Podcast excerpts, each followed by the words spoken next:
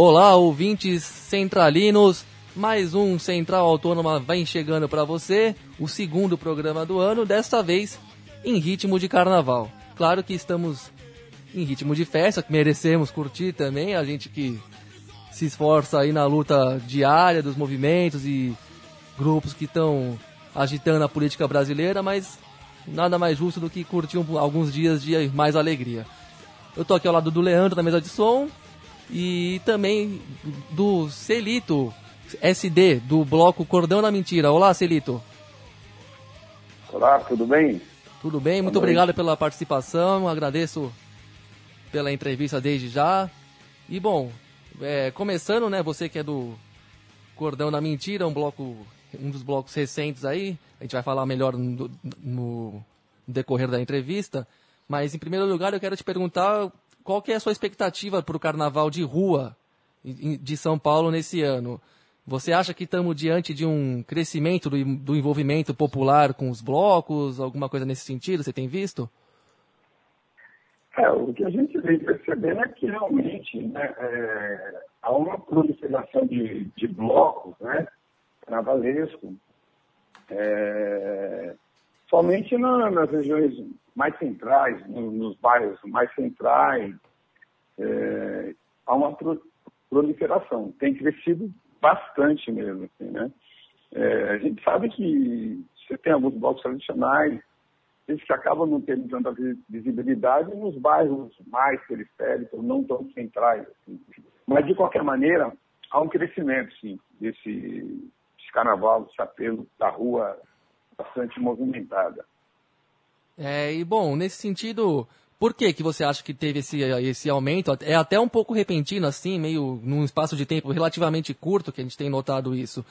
E que, que, a que você atribui isso? Você acha que é uma demanda, vamos dizer assim, entre aspas, como, algumas, como alguns gru grupos dizem, uma demanda reprimida pela cidade, assim, pelo direito à cidade, como alguns costumam falar? Você acha que tem a ver com isso também? Eu acredito que sim, eu acredito que sim. É, porque a gente tem vivido no, no, nos últimos tempos, nos últimos anos, somente em São Paulo, em quase um cerceamento ao, ao movimento, à mobilidade nesse caso, né? É, então, essa coisa de psil, é, por exemplo, há uma, como é que fala? Cerceamento à boemia, bares que hoje fecham muito cedo, uma série de questões. E, e também, acho que juntando a isso, tem uma série de, enfim, de, de inquietações de, da sociedade no modo geral, e uma série de coisas que acabou convergindo, né? E, e essa coisa de pôr bloco na rua para contestar, acho que está muito também assim, em voga. Eu acredito que uma das coisas, até aí falar um pouco do cordão, né?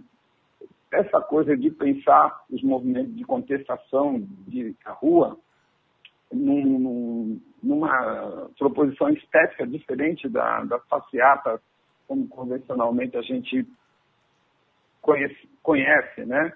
E a gente, por exemplo, entendeu um modo talvez um pouco mais eficaz de fazer uma manifestação de contestação seria dar uma virada no, na estética da manifestação e carnavalizar, né? E a gente entende que carnavalizando a gente, a gente consegue até uma maior contundência na hora de você extravasar suas inquietações políticas, enfim. Sim, então é a isso que você atribuiria o surgimento de outros blocos ao lado do além do Cordão da Mentira de viés politizado, assim, a gente tem visto também realmente que apareceram alguns outros blocos. Claro, o Cordão da Mentira, só para explicar para o ouvinte, a gente já falou no ano passado com também com outro representante, é um, é o, tem um seu mote principal em temas relacionados à ditadura militar, à memória histórica do país, pelo menos foi assim no, no ano de 2014, então, e, e em algumas outras manifestações que o movimento, que o Gordão fez, né? Mas além dele, vimos que tem outros grupos de, que dão sugest, sugestionamentos políticos aí, né? Então, o que, que você enxerga dessa ascensão de não só dos blogs, como de alguns de, que são relativamente militantes, como podemos dizer, né? Então, o, uma coisa que diferencia, de alguma maneira, o, a ação, a atividade do, do, do cordão da mentira, é que a gente optou por carnavalizar, mas não necessariamente na data destinada para o carnaval. E sim no 1 de abril, por conta que é a data do golpe militar, né? E é lógico que, no primeiro momento, de, saiu por conta da, do, do golpe civil-militar, né? E, e depois a gente volta, somente nesse ano, por conta dos 50 anos do golpe, a gente volta nessa temática.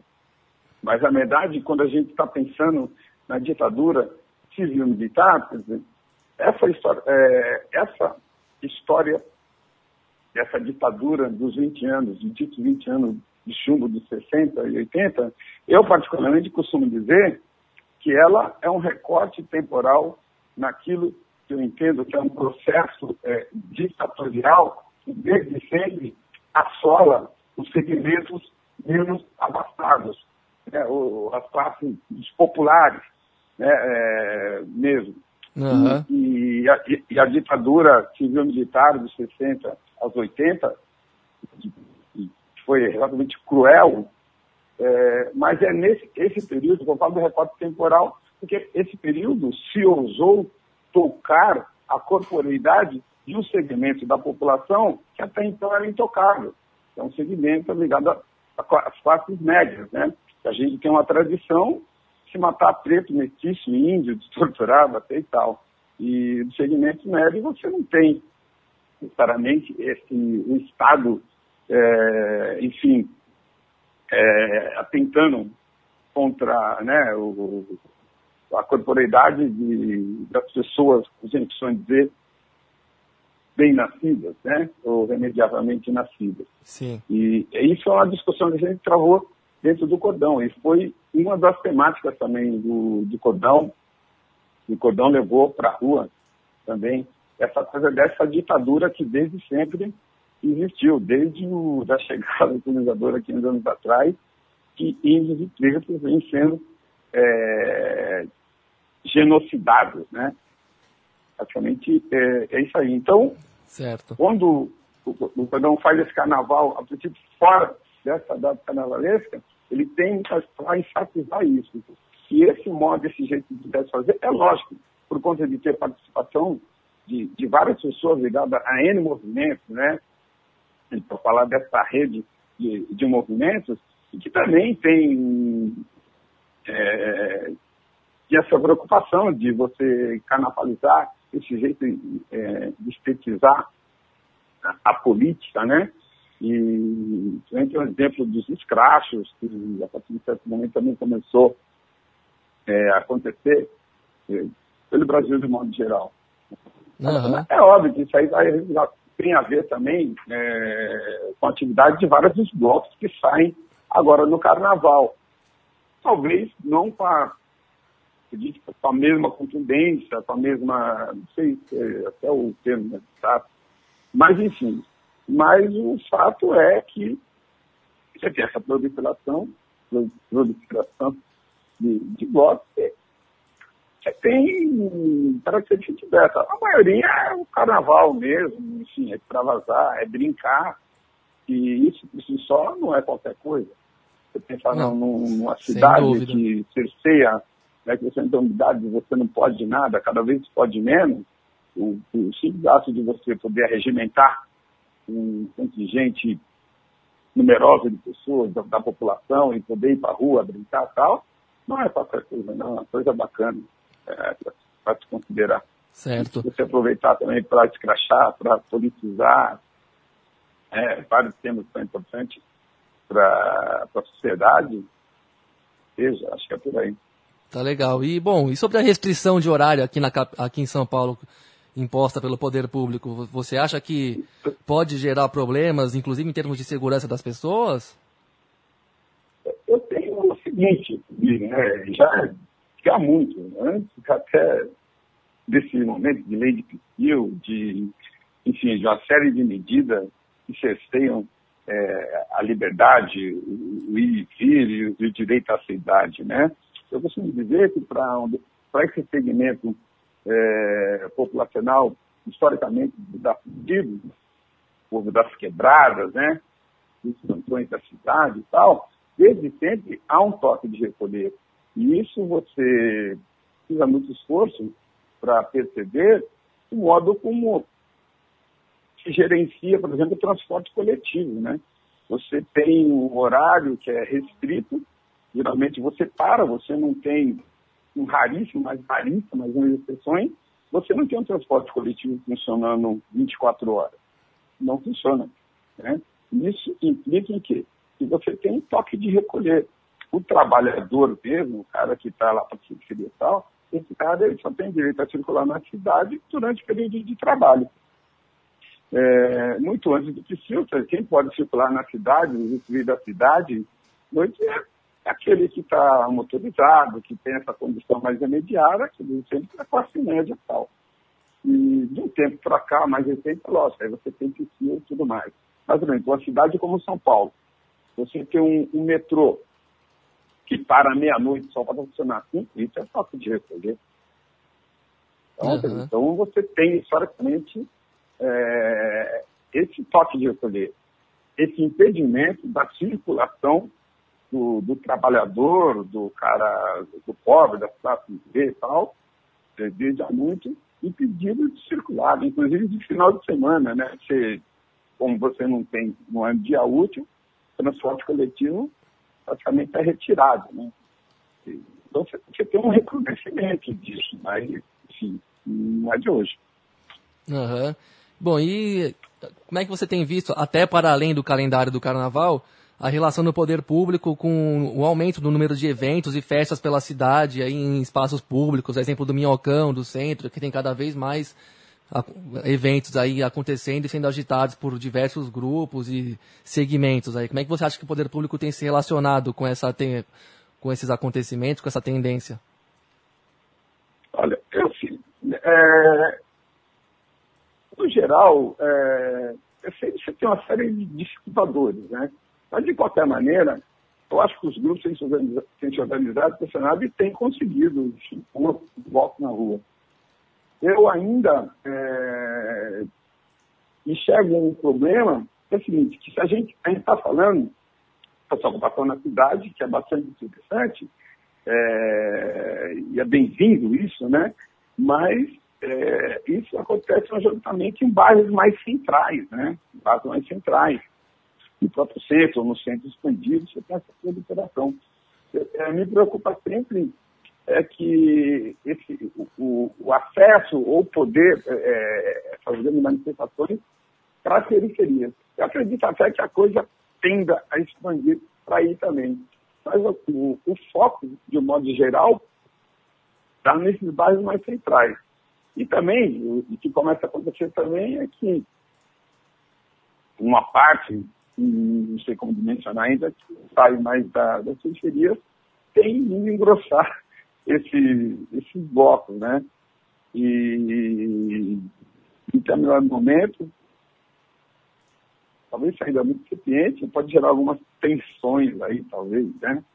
De movimento contingente que sai mais das quebradas, talvez aí um pensionamento meio fascista, sei lá. Mas aqui eu já estou um pouco que eu não me detive é, com mais é, tempo para isso, para poder, enfim, tirar aí um diagnóstico. Né? Aí é isso. Certo. E bom, para a gente finalizar, como é que você vê de modo mais amplo, o que, que você acha do carnaval hoje em dia? no âmbito das grandes escolas de samba, da televisão, dos desfiles no sambódromo, enfim, essa parte mais glamourizada e talvez mais e mais famosa, digamos assim, mais exposta. Como é que você tem enxerga o carnaval de, grande, digamos assim, hoje em dia? Então, é legal é, a pergunta, né? Primeiramente, é, é, tem uma confusão que, é, que no geral ocorre, que é o seguinte, quando o pessoal fala em escola de samba, automaticamente liga ao carnaval, e isso é, é compreensível por conta do, do, do, do grande evento, glamorizado, como você mesmo disse, né? Mas isso tratando de samba, e aí quando eu falo de samba também, é, é bom eu deixar uma marca aqui, que para mim, particularmente, quando eu falo de samba, eu estou falando da cultura samba, né? E quando eu digo cultura samba, estou falando do, do, povo do samba, estou falando de, de, de, um segmento da população, né? Que, que tem o samba no seu cotidiano, então é cultura mesmo, hábito, né? E, e é lógico, e aí você tem, e é, se confunde muita escola, o samba com o carnaval. O samba é uma coisa, carnaval é outra, é lógico que tem esse encontro, né? E que sazonalmente, no, no, no, na data, durante lá o reinado de Momo, a coisa ganha, ganha esse glamour, mas passado isso, carnaval fica para o ano seguinte, mas o samba, ele tem lá seu cotidiano. Em geral, ele é bastante desassistido. Do ponto de vista da, da glamorização do samba, a glamorização do samba, é, ela tem a ver, é, nesse seu processo, quanto mais ela se a, fala, ela se afia, quanto mais glamorizado vê esse samba, mais apartado disso, o, o negro, enquanto fascista, enquanto criança e tal, ele foi sendo também é, distanciado. A coisa um espetáculo economicamente virtuoso e uma coisa que, para participar dessa festa do, do sambódromo principais, o povo mesmo acaba alijado. Agora, é lógico que você tem um carnaval, por exemplo, de escola de samba também, espalhado pelos bairros. São escolas menos glamorizadas, escolas pequenas, chamado Vaga Beta, Grupo 4, 6, que esse que a população é, mais carente tem acesso, é uma festa bonita também, mas que, que, não, que, que acaba não aparecendo, fica invisibilizado nesse processo. Né? Então, é um carnaval, é um evento para o qual quase ninguém olha, ou ninguém olha, né? É, é isso, tem cada vez mais essa espetaculização para um evento cada vez mais glamouroso e inacessível para a grande maioria, né?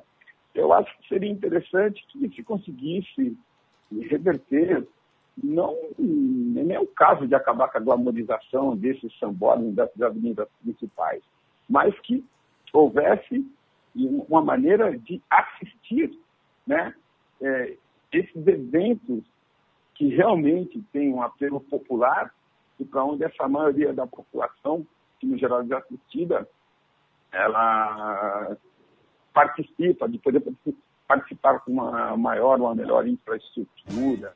É, é isso, né? Quer dizer, essa globalização que está aí, é, não, não tem volta, mas ela, ela, ela exclui. Né? E você tem uma série de eventos que estão que, precarizados, não tem um olhar, quer dizer, ninguém é, o poder público não, não, não assiste, não ajuda, não interessa, cuida, e deve ser cuidado, né? Então, é isso. Tá legal, Celito. Muito obrigado pela entrevista. Te agradeço bastante. Valeu mesmo pelo papo. Ô, Gabriel, valeu mesmo a oportunidade. Espero que tenha podido, é, enfim, contemplar as expectativas aí. Ok? Tá legal, com certeza contemplou e bom, bom carnaval para você, para todos nós, que a gente nós, desfrute bastante esses dias, porque até a festa tem um lado político e de disputa de espaço na cidade, ainda mais uma, onde as coisas com já certeza. se acirraram com tanto certeza. como em São Paulo, onde se nota claramente uma, uma carência generalizada de mais convívio em espaço público. E nós estaremos aí fazendo questão de curtir todos os dias esse carnaval, o máximo possível de blocos, e a gente se encontra por aí, Celito. Maravilha, vamos nos encontrar sim. Um Valeu. grande abraço. Um grande abraço também aos um ouvintes da Central 3 do Central Autônoma. Estaremos de volta nas próximas semanas, ao longo desse ano todo, acompanhando todos os principais acontecimentos políticos do país. Um abraço e até a próxima.